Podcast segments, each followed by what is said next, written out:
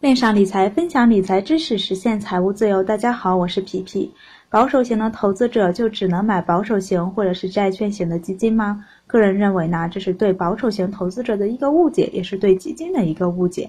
首先呢，从投资的品种来看，即使是股票型或者是混合型、指数型呢，这些波动型波动比较大的基金，除了分级基金，我觉得用定投的方法呢，或者是。在合适的时间点呢，选择单笔投资都是一种相对保守型的投资方式。虽然短期的波动比较大，但运用这些方法都可以让我得到收益，而且风险比较低。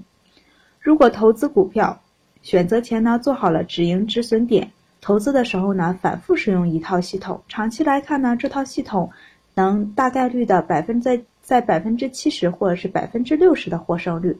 就像扔硬币，不断反复的重复，最后出现正面和反面的概率是差不多的。就是把高风险的股票投资用一定的方法降低成了低风险的投资。只要这套方法赢的时候大赢，亏的时候小亏，那股票对我来说可能就不是积极的投资产品了。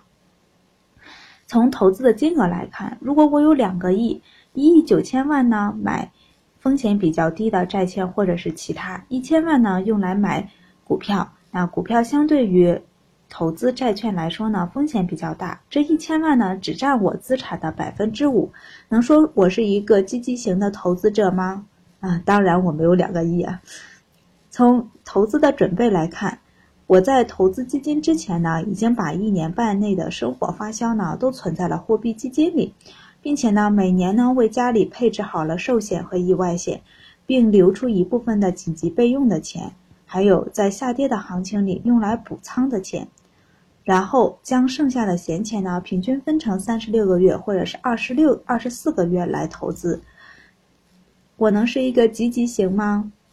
啊，积极型和保守型都是相对的。测试出来自己是保守型的，就不要认为自己就只能投资于保守的产品，那只是一个参考。如果测试出来的是积极型的，不要真的以为自己就是积极的投资者。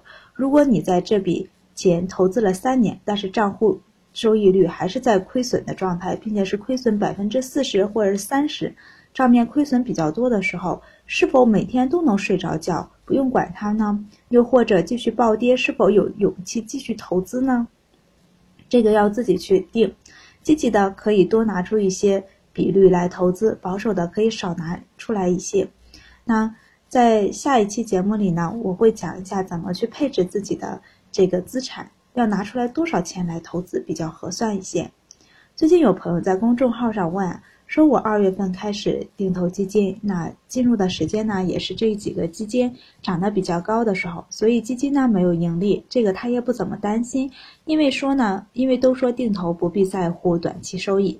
那定投呢，其实就应该保持这样的心态，定投在高位也不用怕。之前的文章呢也说了很多遍，嗯，我也有一只基，呃，不少也举了不少的例子和原因。那主要是这位朋友啊能坚持下去就可以了。我的一只基金呢获利了结后呢，又重新定投，换了蚂蚁定蚂蚁聚宝定投，以前用的是天天基金网。那我现在把所有定投基金啊获利了结之后呢，都集中在一个软件上管理起来。管理起来比较方便，也是开始在一个高位，那之后呢就一路向下，那我呢就在不断向下的过程中积累更多的份额，摊平成本，为它的上涨做准备。那下图大家可以看一下，那他的问题呢是不知道选的这几只指数基金是否重复了。首先我先来说一下重复与否呢，这个要看自己去怎么想。假如说我看好创业板的未来。或者是中小板的未来，我就喜欢投资中小板或者创业板股票的基金。我的投资组合里面呢，就有两只或者是多只都是这样的。可能创业板、中小板最近不好，没有一直的涨，没有一，但是呢，没有一直不涨的行情，那我就等待。等待的期间呢，将本金和份额呢，利用时间不断的增加。如果增加到十万或者是二十万，行情来了一次飞跃，翻一番都是有可能的。那两只呢，就是双丰收，因为啊，如果这只基金跌了百分之二十，但实际定投账户跌幅可能只有百分之十五左右，如果再加上单笔补仓或者是定时不定额，那定投账户也许就跌的百分之十左右，或者是不到百分之十。等到基金涨了百分之二十，那实际上定投账户涨的就会更多。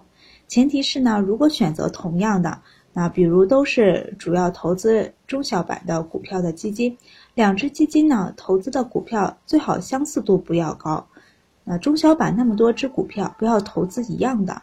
如果是差不多的，呃，不如集中力量同一呃投一只基金的股票持仓呢，在基金的介绍里面都可以看到。来看一下这位朋友投资的这几只这几只基金。先来看一下 H 股 ETF，H 股的成分呢，显示的是它有四十只成分股，那二十一只股票和上证五零目前的持仓呢是一样的，是具有 AH 股的公司的 H 股。具体的说明呢，我在下期文章中会详细说一下。这篇文章已经写好了，下期发布，这里就简单说一下。也就是说，它上它和上证五零有一定的重复性。红利指数、红利基金和红利 ETF，那光看它们的名字感觉挺像的。那咱们来看一下，它们分别跟踪的指数是什么？一个跟踪的是上证五零，一个跟踪的是，一个跟踪的呢是中国是呃标普中国 A 股红利机会指数。那咱们再来看一下它们的成分股有哪些？那它们的十大持仓股呢？呃，重复率还是比较高的。看看他们的选股策略有什么不同。上证红利呢是从上海证券交易所里选择股票，那标普中国 A 股红利指数呢是从沪深两市进行选择，选择的方法呢是多少有些不同的。下面两幅图呢，呃都有解释。成分股的个数呢也是不一样的。上证红利呢是五十只，标普中国 A 股红利指数呢红利机会指数呢是一百只。比较它们的涨幅，基金呢刚成立一段时间，还比较不出来什么东西，嗯，也不知道它究竟以后涨得好还是不好。指数，那我们就用指数之间的比较，标普中国 A 股红利指数呢，大家可以看一下它的涨幅和上证红利的一个涨幅。那这两只指数啊，你可以按照自己。你可以自己去比较一下，他们每年涨幅情况是怎样的，再比较一下他们投资的费用。我只是提示一个大概的思路，具体怎么选择还是要看自己。自己可以再分析一下，是决定留一个呢，还是都投资？以后遇到这样的问题啊，可以自己去分析。这个过程是必须要经历的，学会独立思考。有的时候我分析的结果是基于对我自己情况的熟知，做出怎样的决定。每个人的情况不一样。要学会分析，做出适合自己的决定。买 ETF 啊，最好看一下你的交易手续费是多少。上期我也说了，没到一万的交易，最低是五元。不过这个也要看开户的证券公司是哪个，这个地方稍微注意一下。以后这样的问题呢，就不再回答了。如果有问题的，可以自己先分析一下。然后把你的想法和我说一说，我们可以一起讨论一下，看看是否可行，帮助你去独立思考，渐渐呢就不会再依赖别人了。公众号的问题呢，我看见了就会回复，有的时候可能会在文章中回复。有问题呢，也不用重复问。我平时自己有公司要管，嗯，有的时候可能比较忙，所以回复的可能慢一些。我是看周围的人呢，对基金的。